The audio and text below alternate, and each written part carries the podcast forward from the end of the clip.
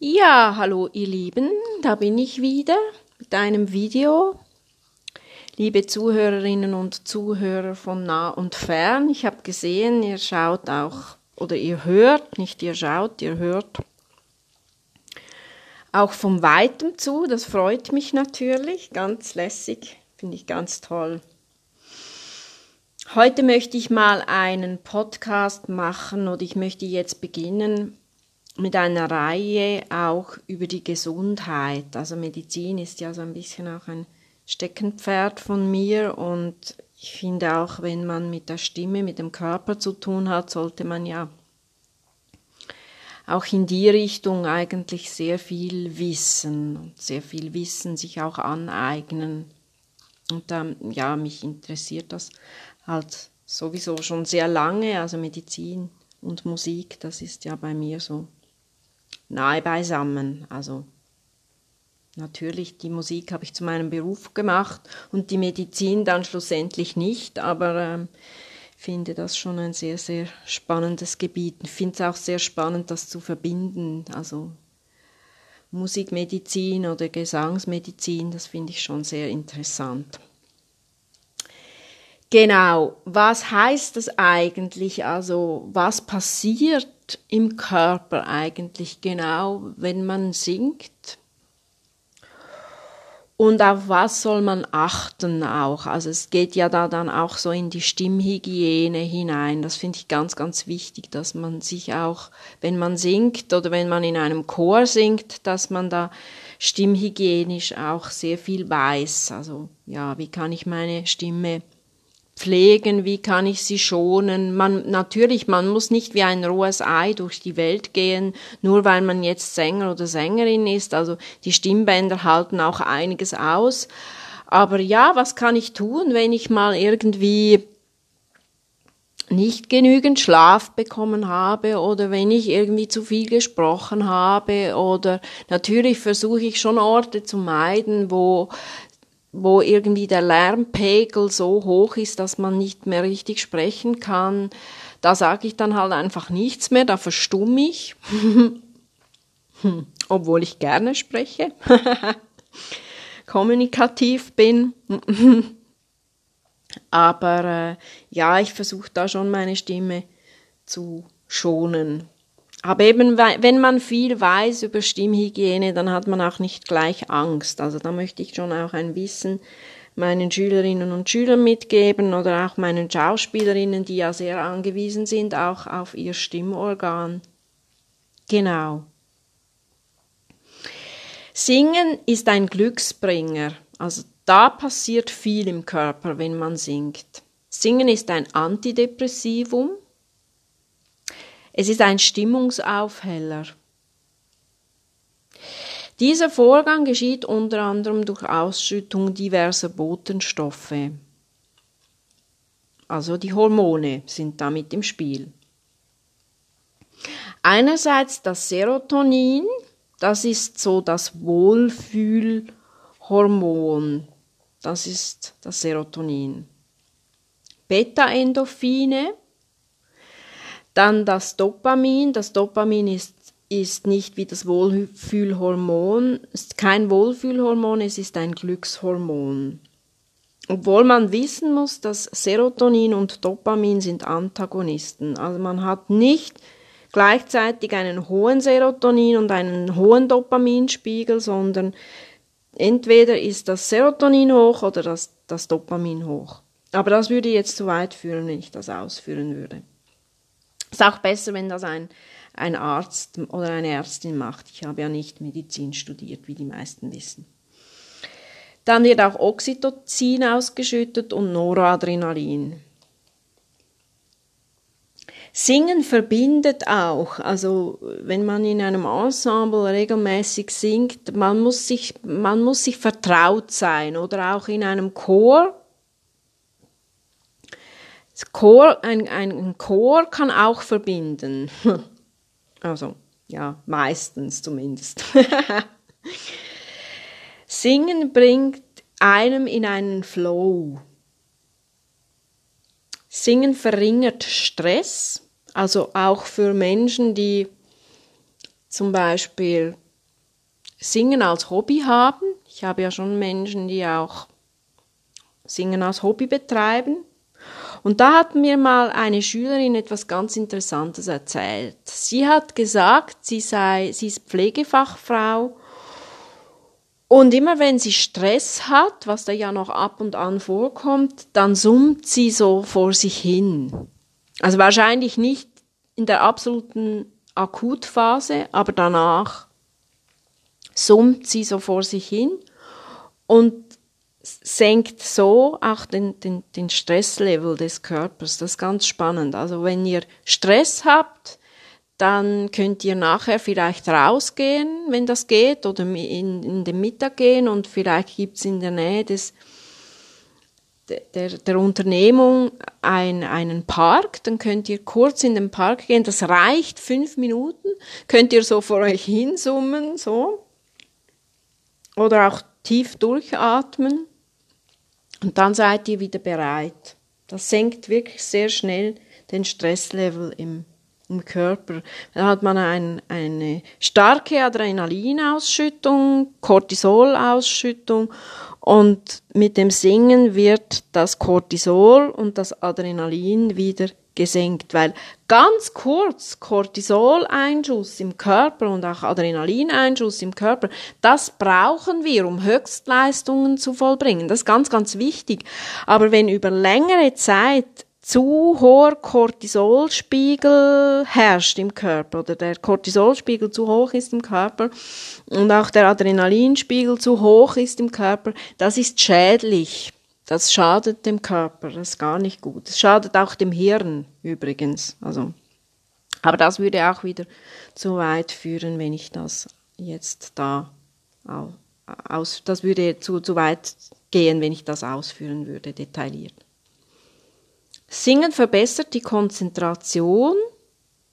Das hat man auch gemerkt in Schulklassen, wo zwischendurch gesungen wird, konnten sich Schülerinnen und Schüler danach wieder viel besser konzentrieren. Also da gibt's, ich glaube, da gibt's sogar Studien. Also ich weiß es von Lehrerinnen und Lehrern, die so wirklich äh, Erfahrung gemacht haben in diese Richtung. Also das habe ich auch selber gemerkt. Ich habe ja sechs Jahre Musikgrundschule gegeben und immer zwischendurch, wenn ich wieder mit den Schülerinnen und Schülern und mit der Klasse gesungen habe, war die Konzentration wieder viel, viel stärker da und der Fokus auch. Also das hilft. Alle, die unterrichten in Schulen, lasst die Kinder zwischendurch mal ein Lied singen. Singen balanciert auch den Charakter, also es balanciert so, es balanciert die Psyche.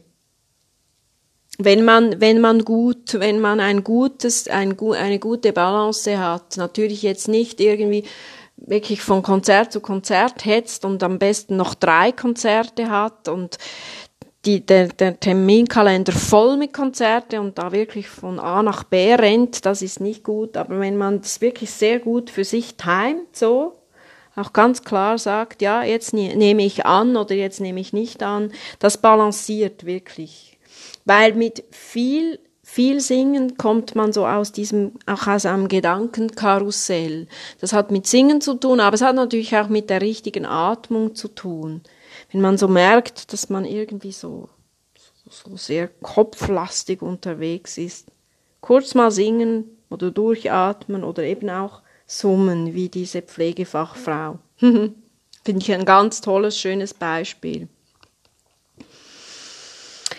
Dann kann ich auch mal noch ganz kurz auf die Vitamine eingehen. Also da gibt's ja ganz viele Theorien, gibt's auch ganz viele Studien und so, das bin ich mir bewusst. Also da klaffen die Meinungen sehr stark auseinander. Aber was schon gut ist für die, für, was auch unterstützend ist, auch für die Schleimhäute oder so, das weiß man, das Einnahme von Vitamin C und Zink also Vitamin C ist klar, ist auch ein Beschleuniger für sehr viele Vitamine. Dann Zink, das ist auch gut so für die Haut und, und ja, Zink ist ein, ein, kein Vitamin, ist ein Mineral.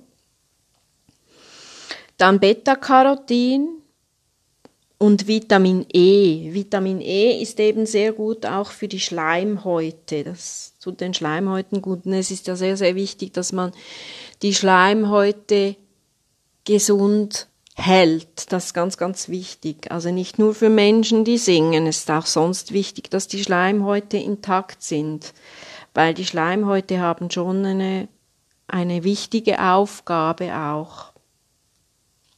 Reinigen auch den den Körper.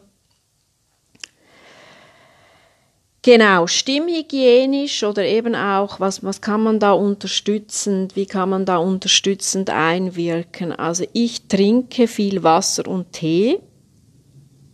Also ich finde auch die Teekultur, finde ich etwas Schönes. Ich finde also Tee trinken ist nicht miefig, sondern ich finde Tee trinken hat wirklich auch eine schöne eine schöne Kultur und es gibt wirklich tolle Tees.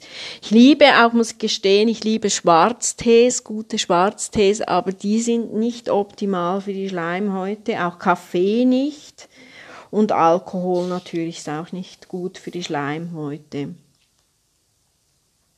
weil es trocknet die Schleimhäute aus. Ich persönlich nehme auch ab und zu Gallery Voice, das finde ich schon auch noch gut, so es reinigt die die, es reinigt wirklich gut. Also ich, ich persönlich habe das gern. Also ich habe keine Aktien da, ich mache auch keine Schleim, Schleichwerbung. Ich spreche nur einfach aus meinen Erfahrungen. Also als Tipp kann man sagen, also so vor wichtigen Telefonate, wo man wirklich so eine starke, kraftvolle Stimme auch braucht, kann man wirklich, kann man so mal ein, ein Bonbon nehmen, dann auch vor Konzerte natürlich oder vor eines Vortrages kann man das einnehmen, das, das hilft. Dann vitaminreiches gutes Essen, also mit, mit Gemüse. Ich bin eine absolute Salatliebhaberin. Ich liebe Salate, jetzt vor allem im Sommer auch mit ab und an mal Gemüse oder so. Also in ganz vielen Variationen esse ich Salate. Also ich esse wirklich, könnte eine Salatschüssel essen. Sommerkopfsalat finde ich ganz toll. Mit Schnittlauch. ich bin eine Schnittlauchliebhaberin.